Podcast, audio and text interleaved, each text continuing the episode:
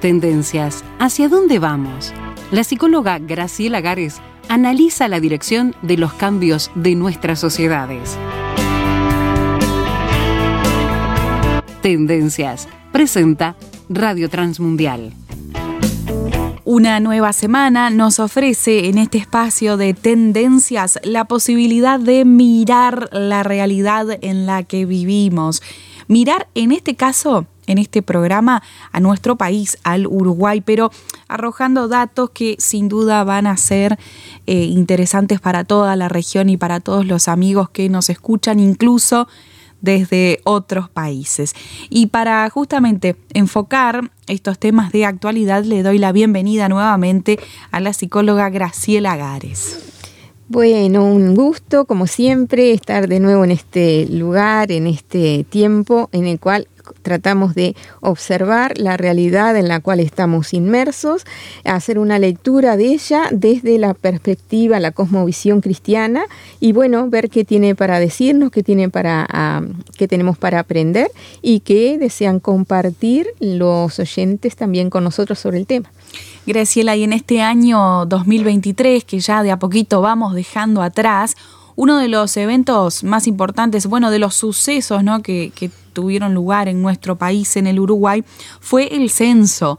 Esta, eh, bueno, esto que se realiza sobre toda la población con una serie de preguntas que buscan eh, obtener datos ¿no? de, de, las características de la población, ¿no? de la situación de los habitantes de, del país en el último tiempo, en determinado momento. Este censo se realizó hace algunos meses y me comentaba fuera de micrófonos que ya se comienzan a ver, eh, bueno, algunos resultados. Sí, los datos preliminares ya están. Eh, se ve que toda la información relevada en un alto porcentaje ya ha sido em, estudiada, cuantificada. Queda poquita, un porcentaje eh, menor, ínfimo, de modo que la tendencia marcada se supone que se mantiene, se va a sostener. Claro. Y bueno, ya comienzan a, darse a la población, darse a conocer esos primeros datos, los datos que llaman preliminares. Y la verdad es que eran esperados con, con ansiedad porque hacía mucho tiempo que no teníamos un relevamiento de esta índole. ¿Cuánto tiempo, Graciela? Desde el 2011, el último censo de población fue en el 2011. Bastante tiempo. Y ahí está, hace más de una década. Y había expectativa, porque los datos del censo, más allá de lo anecdótico de saber cuántos somos, sirven para, eh, es un instrumento, es una, mm, es una información muy útil, una herramienta muy útil, por ejemplo, para fijar las políticas sociales, para conocer las problemáticas problemáticas del país, para conocer eh, los puntos fuertes y los puntos débiles, eh, no solo en cuanto a la composición del país, sino los servicios que se necesitan, eh, qué políticas focales es necesario implementar para apoyar distintos grupos sociales. Y bueno, ni que hablar toda la parte comercial, cómo se nutre de estos datos para generarnos oferta de productos y servicios, ¿verdad? Entonces era muy, muy em, esperado que se conocieran los primeros datos de esta, de esta, de esta encuesta, de esta evaluación. Que realiza en Uruguay el Instituto Nacional de Estadísticas. Y bueno, están los datos preliminares y bueno, salieron y la gran duda o la gran interrogante era, bueno, seguimos siendo tres millones y poco, eh, llegamos a 3 millones y medio, somos más de 3 millones y medio y nos acercamos a los 4 millones. ¿Y ¿Qué ha pasado con, la población ¿no? de nuestro país? y em, ¿Cuál fue el resultado? Ahí está, y el resultado fue, em, si bien creo que todos intuimos que el Uruguay no se ha eh, sobrepoblado, no ha aumentado de modo significativo el número de habitantes, teníamos expectativas de haber crecido un poquito más de lo que los datos preliminares están revelando. Los datos preliminares revelan que no llegamos a los 3 millones y medio. Claro. Estábamos en 3 millones 200 y algo en el 2011 y ahora estamos en 3 millones 444 mil y algo. Mira. Es decir, que, que, el incremento que hubo es, eh, nos dejó un poquito decepcionados, un poquito con sabor a poco. Esperábamos haber crecido más. Claro. Y bueno, eh, cuando se plantean estos datos, cuando estos datos salen a, la luz y se difunden, eh, surgen eh, hipótesis, tratar de, explicarnos cómo, qué, qué, es lo que ha pasado con nuestra población, por qué no crecemos, cuando todos sabemos que un país que, se, que aumenta el número de habitantes es un país que se fortalece. En cambio, un país que, cuyo número de habitantes va a la baja es un país que se debilita. Mm. Cualquier nación que pierda em, número de integrantes se debilita. Todos sabemos que donde hay un mayor número de, em, de, presencia humana, hay más potencial, hay más fuerza de trabajo, hay más ideas, hay una expansión de lo cultural, hay un aumento del comercio, ¿verdad? Entonces, para un país crecer en número de habitantes es que eh, su población está confiada en el futuro del país. Y por eso se anima a eh, multiplicarse, reproducirse, las familias ampliarse, traer más integrantes al mundo. Y a su vez, cuando esto se contrae, decimos, bueno, ¿qué pasa? Hay desconfianza, hay duda, es que la gente se está yendo, ¿qué es lo que está pasando? ¿no? Sí, sí. Y bueno, queremos charlar sobre eso porque es algo que nos concierne a todos y además nos emparenta con la, con la región, en particular con los países em, quizás em, que se consideran como más avanzados tecnológicamente, inclusive países del primer mundo que tienen este problema que se está dando en llamar el invierno demográfico cuando en lugar de, todos asociamos la primavera a esa época de, eh, vida, de reproducción de la vida, de multiplicación, y el invierno a ese estado de eh, existencia latente en la cual eh, no hay un crecimiento, no hay multiplicación de la vida, no hay expectativa, como pocas esperanzas, ¿no? Entonces quien apuesta poco al futuro tampoco arriesga y las familias no están arriesgando a crecer queremos charlar sobre esto eh, con nuestra audiencia y queremos eh, ver cómo, cómo, se siente, cómo lo siente cada uno como miembro de esta cultura, ¿verdad? Bien, ¿te parece si empezamos a analizar el fenómeno después de una breve pausa? Sí, cómo no. Bien, usted está escuchando a la psicóloga Graciela Gares aquí en Tendencias y mirando este fenómeno que nos acaba de definir, el invierno demográfico que está transitando el Uruguay y como nos ha dicho la psicóloga también otros países del mundo. Hacemos la pausa y ya venimos. ¿Quiere opinar? Póngase en contacto con nosotros al WhatsApp, signo de más 598 91 610 610.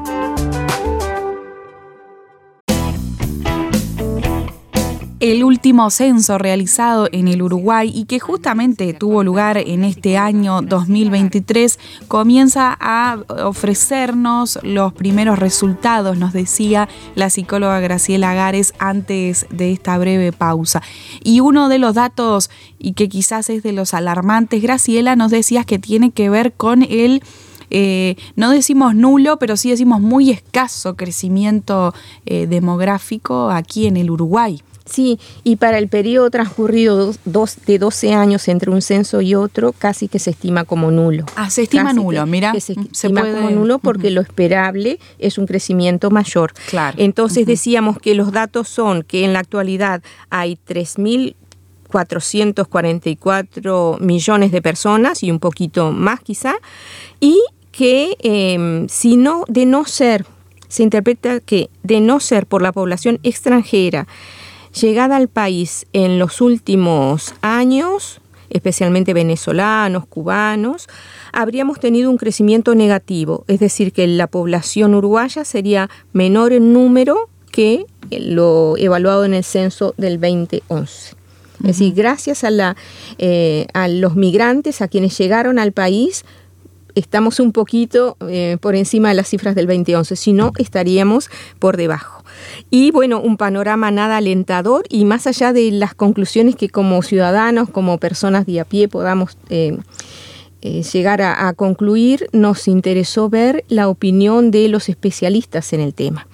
Entonces, hay un, un eh, demógrafo e investigador del programa de población de la Universidad de la República, Ignacio Pardo, que dice, Uruguay es un país donde el crecimiento poblacional ya casi va a dejar de existir. Ese es el panorama que ven los especialistas en demografía, estos que estudian el movimiento de eh, la población de, un país en, a futuro, donde eh, las coordinadas no cambien, donde no haya una política en lo poblacional que lleve al incremento.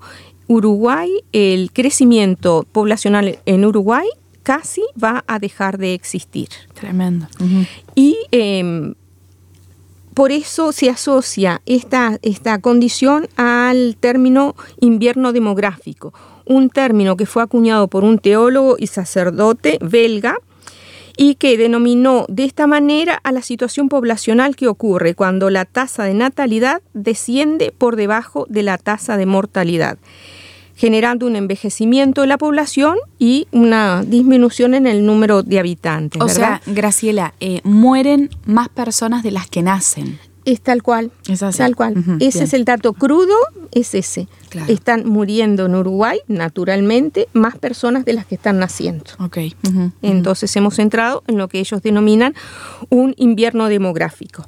Hay un demógrafo boliviano, Mario Rojas, que visitó el Uruguay en el 2011 en ocasión del, del, censo anterior y él ya había vaticinado que Uruguay iba por el mismo camino que ya transitaba Japón en aquel momento, con un, un, elevado promedio de edad en su población. En aquel momento eh, la población de Japón tenía un promedio de edad de 50 años, una media de 50 años, lo cual es altísimo, es decir, está denunciando una población joven muy, muy escasa en cuanto al, componente, ¿verdad?, eh, de la población, y em, con una población activa reducida, un alto número de personas de la llamada tercera edad, esto genera gastos eh, de índole geriátrico muy alto, y esto es, em, demógrafo boliviano decía, esto debilita el país. Inclusive lo puede exponer a situaciones dramáticas por esta debilidad en la, fuerza joven, ¿verdad? Que es lo que se supone que mueve el país. Esto, decíamos, esto va a impactar en el área económica porque desciende la fuerza laboral, va a demandar un esfuerzo mucho mayor en los programas de seguridad social y esto nosotros ya lo estábamos viendo nosotros en este año eh, enfrentamos una reforma de la seguridad social que fue demandada por los actores políticos, los legisladores, porque decían, bueno, si no se va a producir un colapso. ¿Debido a qué? A que es mayor el número de demandantes de los programas de asistencia social, de mm, eh, de previsión social, jubilaciones, pensiones, que el número de aportantes, que serían los trabajadores, ¿verdad? Tremendo, sí. Entonces, bueno, esto nos expondría a estas situaciones dramáticas que anticipaba el eh, boliviano Rojas y, eh, bueno, en esta condición está en nuestro país. Obviamente que esto afecta la sostenibilidad económica de un país a futuro porque si son muchos más los que esperan del país que se les pague eh, prestaciones por haber trabajado, son muchos más que los que están trabajando generando fuerza de trabajo en, el país, bueno, eh, sin lugar a dudas que va a haber un equilibrio económico, que va a haber que recurrir a préstamos con todo lo que ello implica, y bueno, y ahí uno avisora ese panorama desalentador. Y nosotros nos preguntamos, y bueno, ¿qué nos pasó cómo se llega a esto, porque vivimos en un mundo de causas y consecuencias, ¿no? Entonces, bueno, ¿esto a qué responde? Bueno, en primer lugar a o bueno, quizás eh, en, el mismo plano de importancia, a una baja natalidad em, debida a eh, matrimonios eh, más postergados en el tiempo, ¿verdad? Toda la eh, cultura esta de desarrollarse proyectos profesionales de estudio, de trabajo, de viajes y de vida personal antes que conformar una familia y empezar a, crecer como familia, ¿verdad? Antes de, que tener hijos, por eh, la tasa de abortos un, ahí tenemos un, como un drenaje, una pérdida continua de vidas humanas de la cual lamentablemente tenemos que decir ningún censo recoge dentro del análisis de, de la situación poblacional este dato. Y en Uruguay este es un dato preocupante, el número de abortos es muy alto en nuestro país.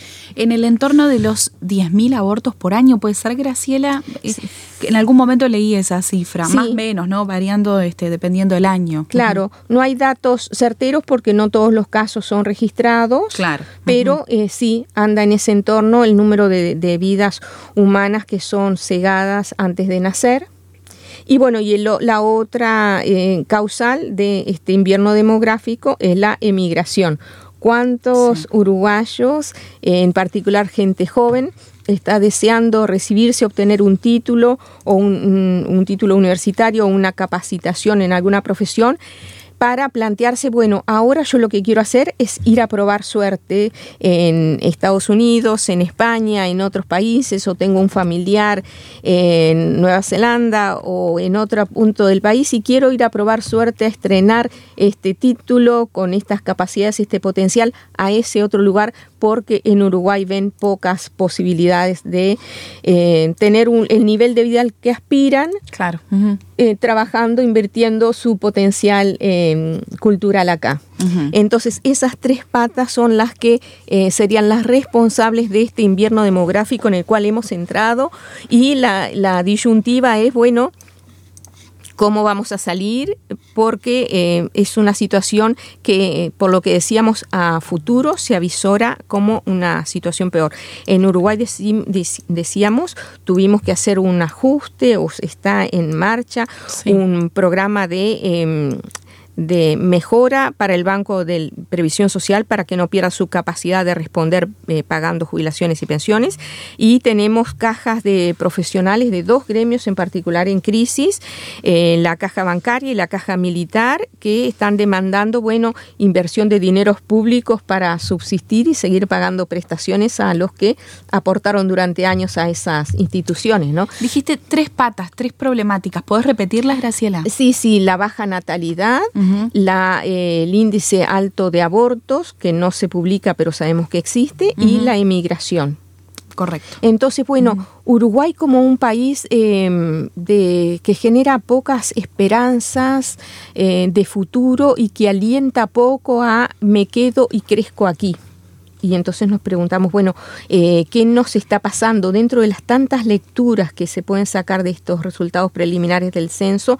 O nos preguntamos qué está pasando, eh, está denunciando una población que no es feliz de vivir donde vive, por lo menos en las condiciones en las que vive, ¿verdad? Porque quien piensa en, bueno, no me voy a desarrollar, está hablando de, estoy en una situación de, de miedo, de aprehensión, estoy jugando como a la defensiva y mejor no me reproduzco, ¿verdad? Eh, quienes... Eh, deciden poner fin a eh, una vida que está gestándose, bueno, está hablando de un, de un problema mucho mayor también en, en, sus dimensiones y en sus causales, ¿verdad? Que tienen que ver con el manejo irresponsable de la sexualidad, eh, la incapacidad de, madura de enfrentar este, un proyecto de vida, un proyecto de familia, ¿verdad? y, em, y, y, bueno, y y toda la crisis familiar de la, del concepto de familia que existe en nuestro país. Eh, cuántos abortos se han dado porque eh, los niños fueron gestados en condiciones que no eran de estabilidad familiar, cuántos em, eh, varones que, em, habiendo eh, sido parte de un proceso de gestación de un ser humano, eh, bueno, desaparecen del escenario y no se hacen cargo, ¿no? Entonces ahí hay toda una crisis moral, una crisis de valores que está este, afectando em, a, la sociedad y está definiendo el Uruguay hoy, es parte de esta foto que, que tenemos, ¿verdad? Claro. Y y bueno, y la otra pata es este el tema de la emigración. ¿Cuántos uruguayos dicen eh, mejor eh, que lo que he recibido del país en cuanto a formación cultural, yo lo siembre en otro escenario porque allí voy a, obtener un mayor rédito, ¿no? Mm. Entonces, bueno, em, a todo esto nos llama como a una reflexión a todos los uruguayos, ¿verdad? Bien. Y, eh, y, a preguntarnos, bueno, ¿qué hemos hecho con este país? Que es un país que nosotros decimos tiene sus recursos, tiene sus recursos naturales, no tenemos sismos, no tenemos volcanes, no tenemos accidentes como terremotos, accidentes naturales como terremotos, un lugar donde tendría que ser un país eh, grato y esperanzador para la vida y al contrario se está dando esta situación de este mejor me voy o mejor aquí eh, no me reproduzco porque tengo que jugar a, la defensiva. Y pensamos, bueno, ¿en qué medida eh, pesa todo lo ideológico? Y todo lo espiritual detrás de esto, ¿verdad? Y nosotros... Eh, porque son datos macro, Graciela, que tienen que ver con las sociedades, bueno, con los países, con la evolución histórica, pero que eh, dan cuenta de la manera de pensar individual de las personas, ¿no? Y, y la manera en la que toman las decisiones eh, más íntimas de su vida, como esto que es tener un hijo, formar una familia, irme o no irme del país, ¿no? Son cosas muy personales, pero que vemos que tienen un impacto macro. Sí, sí, tal cual. Nosotros hemos venimos de gobiernos durante décadas en los cuales el, el tinte espiritual ha estado ausente, donde las posturas han sido desde el ateísmo al agnosticismo o a un énfasis eh, desmedido y fuera de lugar sobre el, laicismo, ¿verdad? En el cual, bueno, se deja a Dios afuera. Y nosotros nos preguntamos, nos planteamos, eh, todo esto tiene que ver con un gobierno que se ha dado a un a un país y tal como son sus gobernantes, así también es el pueblo, ¿verdad? Los gobernantes son como ejemplos del pueblo. Cuando los gobernantes desechan lo espiritual, es muy probable que el pueblo se eh, descarrile también, pierda visión en cuanto a lo espiritual. Y eh, gobernar un país, por más que sea pequeño como el nuestro, demanda y requiere sabiduría. Y nos acordamos de un rey de Israel, el rey Salomón, que cuando le tocó gobernar al pueblo de Dios, em, lo primero que dijo, bueno, eh, no, no pidió eh, ser famoso, eh, rico, conocido en todo el mundo, o algún otro, alguna otra cosa que le diera estatus este, y trascendencia en lo humano, sino que él dijo, le pido a Dios sabiduría. Eh, eh, tengo que gobernar sobre un pueblo, es el pueblo de Dios, es, es una tarea difícil y yo necesito la, sabiduría de Dios y eso fue lo que pidió Salomón y eh, eso fue lo que a Dios le agradó. Dice que Dios le dijo, después que el rey pidió esto, como has pedido esto y no has pedido una vida larga, ni riquezas para ti, ni has pedido la muerte de tus enemigos, sino discernimiento para administrar justicia, y para gobernar con sabiduría, voy a concederte lo que has pedido. Te voy a dar un corazón sabio y prudente, como nadie antes de ti lo ha tenido ni lo tendrá jamás. Y nosotros tenemos que proyectándonos hacia el futuro, Alejandra y audiencia, pensar que el año que viene es un año electoral en nuestro país. Es un año donde los uruguayos nos tenemos que acercar a las urnas para definir eh, qué futuro queremos para nuestro país. Y nos preguntamos en qué vamos a estar pensando en todas estas promesas que nos hacen de eh, trabajo, mayor nivel económico, eh, bienestar material de distinta índole o en un gobernante que tenga como premisa eh, alguien que tema a Dios y que busque la sabiduría de Dios para administrar nuestro país. Porque de este invierno demográfico va a ser difícil salir y si seguimos en este curso vamos a ser un país cada vez más debilitado, cada vez más eh, este, impotente frente a las demandas este, de, lo que es este, ser parte del concierto mundial, ¿verdad? Y cuántas cosas este, ocurrirían distintos si los gobernantes que nosotros eligiéramos en el 2024 fueran gobernantes que decidieran depender de Dios, que asumieran que no lo saben todo, que el país nuestro no ha sido bien gobernado en las últimas décadas y por esto llegamos a este invierno demográfico y que lo que nos puede salvar de esta situación, que es una situación que va a ir a menos, es la intervención de Dios eh, gobernando en el país nuestro, cambiando la cultura uruguaya, cambiando nuestra mentalidad y dependiendo de, la sabiduría que Dios eh, puede impartir al que se la pida. ¿no? No se quede usted sin opinar de este tema bien actual, bien interesante que nos toca de cerca. 091-610-610 es el contacto de Radio Transmundial Uruguay para su mensaje de texto de WhatsApp desde dentro del Uruguay. 091-610-610 y desde el exterior, cualquier parte del mundo, agregue el signo de más 598 91610 Signo de más 598 91610 y nos puede contar ¿eh? cómo es la realidad en el país en el que usted se encuentra, desde el que nos está escuchando. Va a ser un gusto ¿eh? conocer su opinión y saber de su escucha. Y a ti, Graciela, te esperamos la próxima semana para continuar con este tema, ¿te parece? Sí, con mucho gusto.